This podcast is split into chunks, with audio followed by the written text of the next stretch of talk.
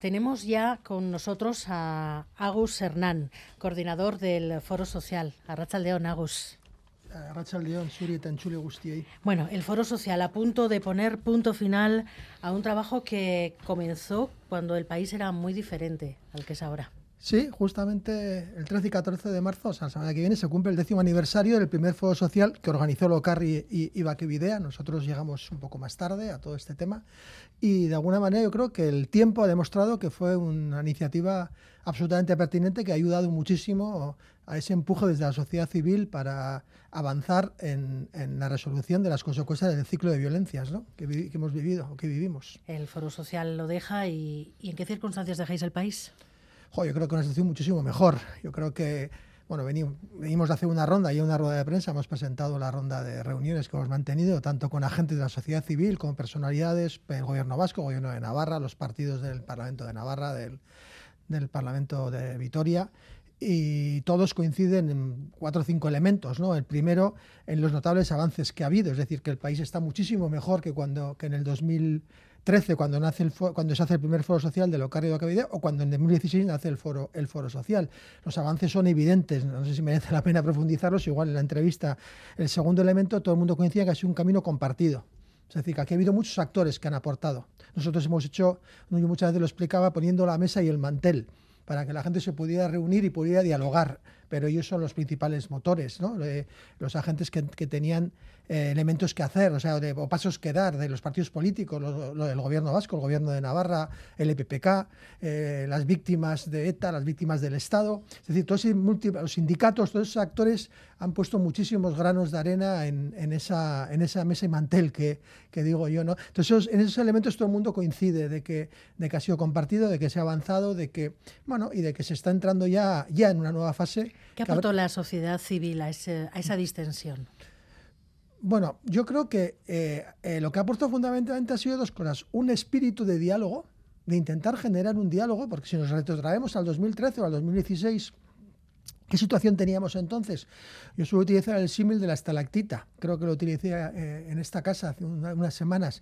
Nos encontrábamos con una situación en la que cada gota que se intentaba poner para hacer avanzar eh, se solidificaba. ¿Por qué? Porque había unas desconfianzas mutuas enormes. Entonces ha generado un espacio de diálogo, incluso diría de, hasta de confianza entre, entre los partidos políticos, entre los sindicatos, entre los actores, y eso ha permitido también eh, mantener una agenda en una agenda en contextos muy difíciles como el de la pandemia. Y sin embargo, durante la pandemia seguimos diciendo, seguimos diciendo propuestas, eh, eh, seguimos estando en esta, delante de estos micrófonos haciendo propuestas porque entendíamos que esa agenda de resolución era muy importante para la convivencia democrática, que había que dar pasos. Y se han ido solucionando muchísimas cosas que yo creo que todo el mundo lo, lo ha venido viendo. ¿no? Se han solucionado cuestiones que parecían imposibles que se solucionaran hace no, no tanto tiempo. ¿Qué es lo que ha empujado más? La conciencia de que había que cambiar, que había que pasar página o la fuerza de, de, las presiones que podían venir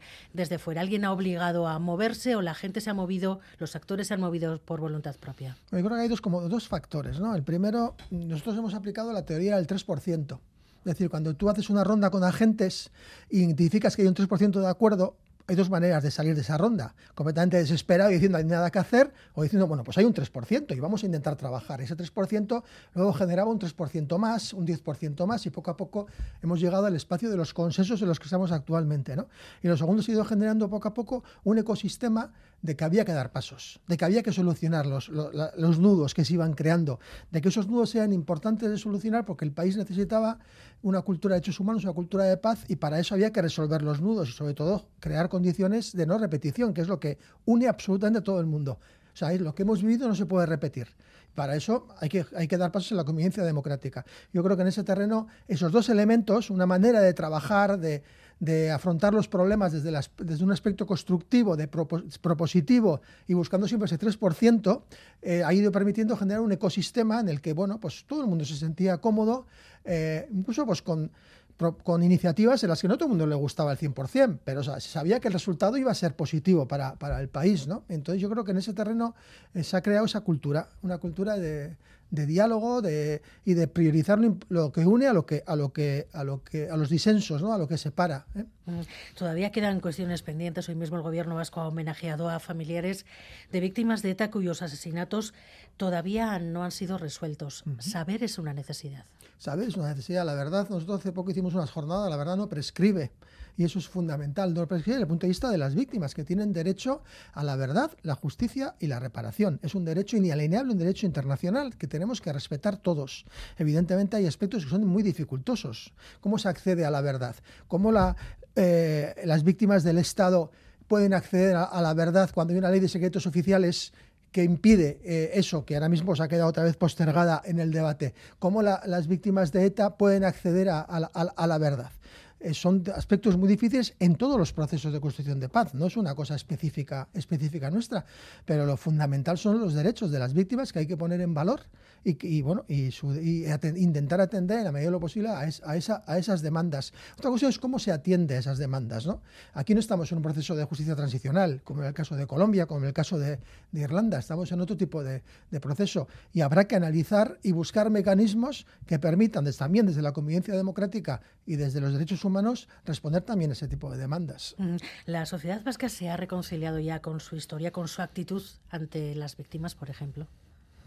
Es una pregunta muy difícil de, muy difícil de responder, porque si encima la llevamos al plano de la juventud y vemos que que, todos los actores coincidimos en que no lo estamos haciendo bien con la, con la, juventud. No estoy muy seguro. Lo que es evidente es que la vecina del primero con el vecino del tercero, que antes no se hablaban en la escalera, ahora se hablan. Yo creo que eso ha pasado. Es evidente que en torno a estas cuestiones antes imperaba la ley del silencio y hoy en día se empieza a hablar de estas cuestiones. Antes no se hablaba ¿no? de estas cuestiones. Y en ese terreno yo creo que se han dado pasos importantes en generar condiciones para una reconciliación yo no sería capaz de definir qué quiere decir reconciliación, ¿no? Porque, bueno, pues a veces eh, hablas con personas torturas y dices, que no me quiero reconciliar con la Guardia Civil que me torturó. Y lo mismo con, con, víctimas, con víctimas de ETA, lo están, lo están diciendo, ¿eh? quiere decir, en torno a todo lo que es la justicia restaurativa. Mm, no sé muy bien eh, cómo se puede conseguir eso, yo no soy experto, pero sí sé una cosa, que en el terreno de la convivencia estamos muchísimo mejor que, antes. Ahora se habla de esto, se puede hablar de esto cuando antes se imperaba más el silencio en las cuadrillas, en los chocos, en los bares, en, las en donde trabajamos.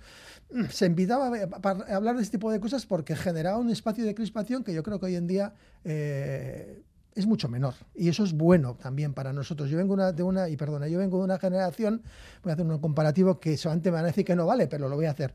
Yo vengo de una generación de, un, de, un, de una ETA y un AMA donde se sufrió muchísimo con la guerra civil. ¿eh? Cárcel, exilio, etcétera, etcétera. Pero en, casa no se hablaba. Jo, yo he hecho en falta hoy en día, cuando ya se han ido, haber hablado más con ellos de todo este tema. ¿no? no tengo que decir con sinceridad y me emociono incluso cuando lo digo, pero yo así lo vivo. Yo me gustaría que mi hijo pues, pudiera hablar más de estas cosas. Y bueno, y ellos lo viven con una distancia en la que dices, joder, algo estamos haciendo mal, no vamos a repetir lo que hemos repetido para que 80 años después estemos, estemos levantando cada vez de las cunetas, ¿no? Es arriesgada esa, esa distancia de las generaciones más jóvenes respecto a lo que ha pasado en este país hace muy poquito tiempo es muy preocupante, pero también solo hay teorías, ¿eh? Hay dos teorías y la gente, la gente que sabe, unos dicen que hace falta dos generaciones para poder trabajar estas cuestiones. Eso se reproduce con la cuestión de la guerra civil. O sea, somos los nietos los que estamos preocupándonos de estas cuestiones, ¿no? Y hay otros que también dicen que en este país se va, más rápido. Entonces, no sé, yo creo que hay, que hay que esperar y observar, pero sobre todo aprender del pasado. O sea, yo soy muy de la de, la frase de Gorka Andaburu, de que hay que avanzar, de que hay que dar pasos, pero con el espejo retrovisor y sin olvidar todo lo que hemos vivido. Y eso tenemos que transmitirlo a las nuevas generaciones. Tenemos cuando se habla de construir una cultura de derechos humanos y de paz, ¿a quién estamos mirando? A nosotros, bueno, aquí va a haber siempre conflictos. Los conflictos de la sociedad es un, motor inherente a la sociedad. Otra cosa es cómo se resuelven y se tienen que resolver por, la vía del diálogo, ¿no? con un único arma, el, diálogo. Y eso tenemos que transmitir a nuestras, a nuestras hijas e hijos, que yo creo que es lo, el, gran reto ¿no? que tenemos que entre todos que conseguir. Dar pasos para adelante, pero mirando críticamente hacia, hacia el pasado. Faltan muchas autocríticas todavía por hacer en, en este país. Sí, sí, yo creo que eh, cuando nosotros hablamos de esa, esa memoria crítica inclusiva, eh, faltan paso, pasos por dar. También es importante que los pasos que se den se pongan en valor, porque a veces eh, se dan pasos y parece que no tienen importancia y enseguida se impone más la crítica que, el paso en sí mismo. Eso también tenemos que saber como sociedad medir cuando se da un paso que tiene un valor X, cada uno que le dé, si es X plus o X menos, ¿no? Pero en cierta medida saber darle valor a los pasos que se han venido dando, que no han sido pocos tampoco. Quedan pasos por dar y nosotros entendemos que tal vez estamos en las puertas de un paso multilateral en la que los actores se pongan de acuerdo para dar un paso en común en torno a, la memoria crítica inclusiva. Se están creando condiciones sobre eso, creemos. Estaba, por ejemplo, el agotamiento de la teoría del, relato único, ya está agotando esa idea. Nos hemos encontrado hace bien poco, en noviembre, con el informe elaborado eh, Beiradak, informe elaborado por Josué Lespe, Asul Lassa, María Jauregui, tres historiadores, que dice una cosa que parece eh, tan sencilla de decir, pero que nadie la formulaba, y era, no nos vamos a poner de acuerdo sobre el pasado no vamos a ser capaces de eso, pero habrá que intentar ponerse de acuerdo sobre un futuro compartido. Y eso que te parece tan sencillo decir, pues hasta ahora nadie la había formulado. Nosotros le damos un, valor importante a esa idea porque la memoria crítica inclusiva, como, como tú decías, es un valor fundamental y hay que seguir dando pasos porque la convivencia democrática y la reconciliación que, comentábamos, si tiene, cuando tenga que llegar, estará basada en una lectura crítica del pasado, cada uno desde su lugar. Hace unas semanas estuvieron juntas aquí en Gambara Consuelo Ordóñez y Pili Zabala, una víctima de ETA, una víctima del GAL. Ambas tenían muy clara la trayectoria de la otra, pero queda camino también para que las víctimas se reconozcan entre, entre sí yo creo que se ha hecho muchísimo en ese terreno. Nosotros hemos aportado un poquito a esa, en esta casa, os hemos ayudado a organizar encuentros que han tenido gran valor, otros no somos los únicos, ¿eh? vosotros mismos, como has comentado. Yo creo que se ha hecho un enorme, un enorme camino, pero que igual ha llegado el momento de quitarles esa mochila a las víctimas. Yo creo que las víctimas estos años, largos años, nos han transmitido un mensaje. Si todos somos capaces de, de reunirnos, de empatizar, de escucharnos, y de abrazarnos al final y de incluso llorar juntas por el dolor, porque el dolor mm, es igual, eh, se une, estas personas se unen en el dolor eh, no independientemente de quién les haya producido, pero evidentemente se unen en, el resultado del dolor. Eh, eh, yo creo que ellas han, sido como han abierto un camino muy grande y tal vez ha llegado, ha llegado el momento de que también de quitar esa, esa, responsabilidad. ¿no? recuerdo cuando hicimos el último encuentro del Parlamento de Navarra el 4 de noviembre de 2022, en el que anunciamos que terminábamos ese proceso de enchunas, enchunas eh, joder, eh, escucharnos para construir la, convivencia, eh, Rosa Yuk dijo, os agradezco que me hayáis invitado y os agradezco que, que, que dejéis de invitarme, porque la mochila que llevamos es difícil de, llevar. Y cada vez que hacen un encuentro de ese tipo, si os han dicho a vosotros en estos micros, prepararse es duro, hacerlo es duro y el post es más duro incluso todavía. De alguna manera hemos sido poco solidarios dejándoles toda, toda esa carga y todo ese trabajo que muchas personas de la calle ni tan siquiera se han planteado hacer.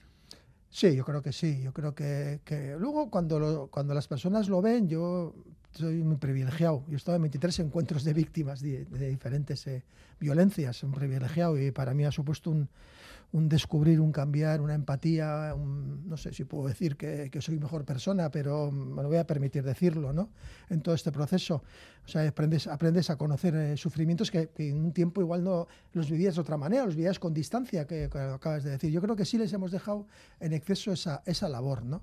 Eh, no sé, son ellas las que tienen que decidir si tienen que seguir a las escuelas, si tienen fuerza para eso, pero yo he escuchado a muchas víctimas en estos siete años eh, que en un momento determinado lo dejaban y volvían, y otra vez lo dejaban y volvían, y que estaban cansadas de tener que hacer eh, esa función. Yo creo que cuando nosotros decimos que todas las víctimas son de todos y de toda la sociedad, creo que nos tenemos que empezar a creer ese tipo, ese tipo de cosas, ampararlas, pero claro, luego estamos viendo cosas terribles entre las víctimas. Estamos viendo unas declaraciones de Barrio Nuevo eh, en las que se autojustifica en torno a la tortura, o de eh, Macarena Aurora en, el, Parlamento, en el Congreso Español, caricaturizando la tortura, o vemos en las redes sociales a víctimas de ETA que se están pronunciando con una serie de cuestiones y la están tratando de proletarras. Entonces, bueno, es que todavía no hemos terminado con ese tipo de realidad. Es que esa es la situación, ¿no? ETA ya no existe desde hace tiempo, pero todavía ETA sigue siendo motivo de polarización y motivo de utilización en el discurso político. Sí, hay días que te yo me suelo levantar de la cama y digo, jolín, parece que hemos retrotraído al 2010, ¿no? Todavía, con algunos tonos de, debates y formas de, plantear. Sería bueno que esto dejara de ser un, elemento de, interés político, porque yo creo que cuando está en el discurso político es porque hay un interés político, un interés político detrás de eso, ¿no? Hay una realidad en el Estado español eh, que estamos viendo en diferentes aspectos. hay un lobby que está intentando poner palos en la rueda. Eh, fundamentalmente hoy en día nosotros decimos que está bunkerizado en la, en, la Audiencia Nacional, pero no solo la Audiencia Nacional, también hay medios de comunicación que tienen una agenda editorial que permanentemente están, están metiendo elementos en, ese debate y no de una manera constructiva. ¿eh? Evidentemente, el tema es normal que se discute, es normal que se hable, entramos en, en periodo electoral, va a estar dentro de la agenda hasta 2024 este, este ciclo electoral hasta las autonómicas que van a llegar, pero en ese terreno eh, es normal que se meta, pero un poco de responsabilidad a veces. O sea, no se puede estar permanentemente metiendo eh, aceite al, fuego cuando sabes que además eso genera sufrimiento en, algunas personas, en algunas víctimas. Pero eso tiene consecuencias. Eso no, no, es, eh, no, no, se queda solo en el titular del periódico. Hay gente que sufre con ese tema y hay que tener cuidado. Hasta hace poco los presos de test estaban en primer grado, la mayoría más de 600 kilómetros. Ahora prácticamente todos están en cárceles vascas, aunque sigue eh, costando avanzar en la evolución de grado, se siguen dando pasos. La posibilidad de un cambio de gobierno en el que el Partido Popular tuviera incluso que gobernar con Vox podría dar marcha atrás a, este escenario actual? Esa es la pregunta del millón que todo el mundo se hace o que nos hacemos todos. Eh, eh, es muy posible que hubiera una involución en la agenda. ¿Hasta dónde llegase esa involución en la agenda? Porque aquí hay una transferencia hecha, el gobierno vasco está trabajando, está gestionando las cárceles, está trabajando en la justicia restaurativa, haciendo una apuesta importante por eso, apuesta por, una, por, la política de grados, de terceros grados, de que la gente tenga, tenga eh, pueda, una segunda oportunidad, como dice alguna víctima de, ETA, ¿no? como dice eh, la Isabel Lassa, el derecho a la segunda oportunidad, que puedan eh, bueno, hacer un proceso de reintegración, etcétera, etcétera, tal y como marca la ley, que es lo que se está pidiendo, hay un riesgo importante de, de involución. veremos qué ocurre es muy posible que lleguemos a eso con una situación también eh, estable, es decir, que bueno, yo espero que las próximas semanas los presos que quedan por, por acercarse sean acercados. El gobierno vasco está haciendo un trabajo importante en torno a la cuestión de los terceros grados, con informes que de, mucho calado y muy bien y muy bien trabajados, defendiendo lo que son los procesos de reintegración dentro del marco del marco de la ley. Y, y bueno, yo en ese sentido creo que se puede llegar a una situación bastante, una situación bastante consolidada, vamos a decir así. Pero tenemos una audiencia nacional con una fiscalía eh, y con unos, algunos jueces que están, que están dictaminando que, presos que están en el tercer grado vuelvan a la cárcel cuando no hay ninguna razón objetiva para, para que vuelvan, porque están haciendo itinerarios de integración eh, eh, controlados y seguidos por las juntas de tratamiento penitenciario que siempre han estado ahí, que es su trabajo y que lo hacen bien, lo hacían bien antes y lo siguen haciendo bien ahora, seguramente. O sea, yo no soy especialista en ese terreno, pero bueno, estamos viendo que hay una verdadera enmienda a la totalidad desde la Audiencia Nacional hacia la Junta de Tratamiento, que son los mismos técnicos y funcionarios de hace seis años. ¿eh? Y cuando antes eh, dictaminaban de otra manera porque veían otro tipo de elementos, y ahora, sin embargo, eh, se les cuestiona eh, a un titular que he leído que están dando terceros grados como churros. Bueno, pues no es cierto eso, ni los datos son, son así, ni, o sea, los datos comparativos entre terceros grados dados por el, por el gobierno vasco a presos comunes, vamos a llamarla, y a presos, de a presos condenados por de motivación política, pues los datos son objetivos y son claros, ¿no? Y en ese terreno no es cierto lo que, lo que se está afirmando eh, eh, a, ese nivel, pero bueno, eh, habrá que seguir avanzando y seguir desbrozando las dificultades, esa es la actitud en todas las eh, cocinas, porque todos los procesos tienen muchas cocinas, muchas conversaciones eh, largas, eh, profundas, muchas de que no se llegan a, conocer. Siempre habrá habido algún actor que, no hemos sabido que, estaba, que no sé si en este momento es el momento también de, reivindicar posiciones que tal vez no hayan sido conocidas, pero que durante estos años de, de labor del Foro Social han tenido mucho que decir y cuya, cuyos movimientos han sido muy determinantes para que hoy estemos aquí. Sí, mira, justamente esta semana hemos estado organizando el archivo del foro, del foro que lo queremos depositar en el Instituto de la Memoria de Navarra, en, Gogora y en, en, en Lascau, en el archivo de Lascau. Y hemos estado discutiendo qué podemos depositar y qué no podemos depositar. Y hemos decidido que hay cosas que todavía no es el momento de hacer, de, de hacer públicas. Documentos que hemos trabajado, actas de reuniones con el, con el, EPPK, actas de reuniones, aportaciones de diferentes actores. Hemos decidido que todavía no, porque no porque sea nada del otro mundo, pero porque alguien puede hacer una lectura interesada de, espacios que han, que han existido, que no han sido públicos y tienen que seguir siendo todavía discretos y que han permitido trabajar, que la gente se encuentre y han permitido avanzar. Eh, hay actores que sí y personas que han sido importantes en este proceso que bueno pues que se quedan en la discreción y bueno no sé si algún día eh, ellos querrán salir a la luz pública o esos actores querrán contar cómo se ha construido el proceso de construcción de consensos en este país. Pero corresponde a ellos, porque los consensos entre ellos. O sea, los demás lo que hemos hecho ha sido, vuelvo al inicio de la entrevista, poner mesa y mantel. ¿Con qué te quedas? Ya vamos a terminar la entrevista. El Foro Social lo deja. No hablaremos con Agus Hernán seguramente de estas cosas, puede que, que de otras, pero tú personalmente, ¿cómo, cómo cierras este capítulo? Yo lo cierro con mucha, con mucha satisfacción.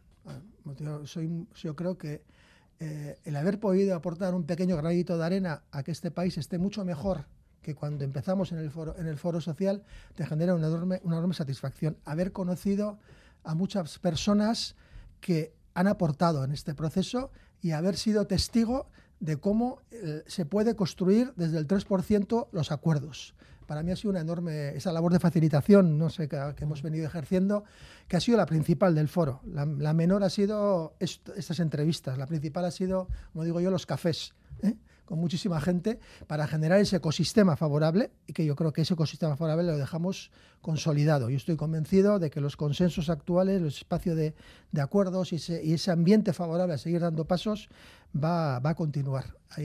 va a continuar. Esa, esa en una entrevista en esta casa hace unas semanas, me preguntaban, eh, yo dije, bueno, yo creo que cerramos con un notable alto. Igual es mucho decir, pero bueno, la sensación, la sensación de que, tenemos todas las personas del foro, no Agus, eh, que está hoy delante de este micro, porque hemos sido muchas personas que hemos estado ahí trabajando y ha permitido, eh, bueno, pues esta sensación de compartida, y insisto, porque nosotros sí estamos cerrando también con una, una última sensación, vas a perdonar, de cariño. O sea, nos sentimos que la gente está valorando lo que hemos hecho cuando mucho tiempo igual hemos estado haciendo travesías del desierto, predicando en el desierto, sin saber muy bien si, si lo que hacíamos, yo recuerdo aquí también utilicé una vez la, bicicleta estática, ¿no? Estábamos dando pedaladas acumulando, pero no suponía ningún efecto palanca. Bueno, hoy es en día que esas pedaladas acumularon en la batería de estas bicicletas que, acumulan eh, energía y en un momento determinado produjo el efecto palanca para, para, avances notables que hoy en día todo el mundo está viendo. Pues Agus Hernán, gracias por estar en Gambara. A ti. Buena suerte a partir de ahora y un abrazo.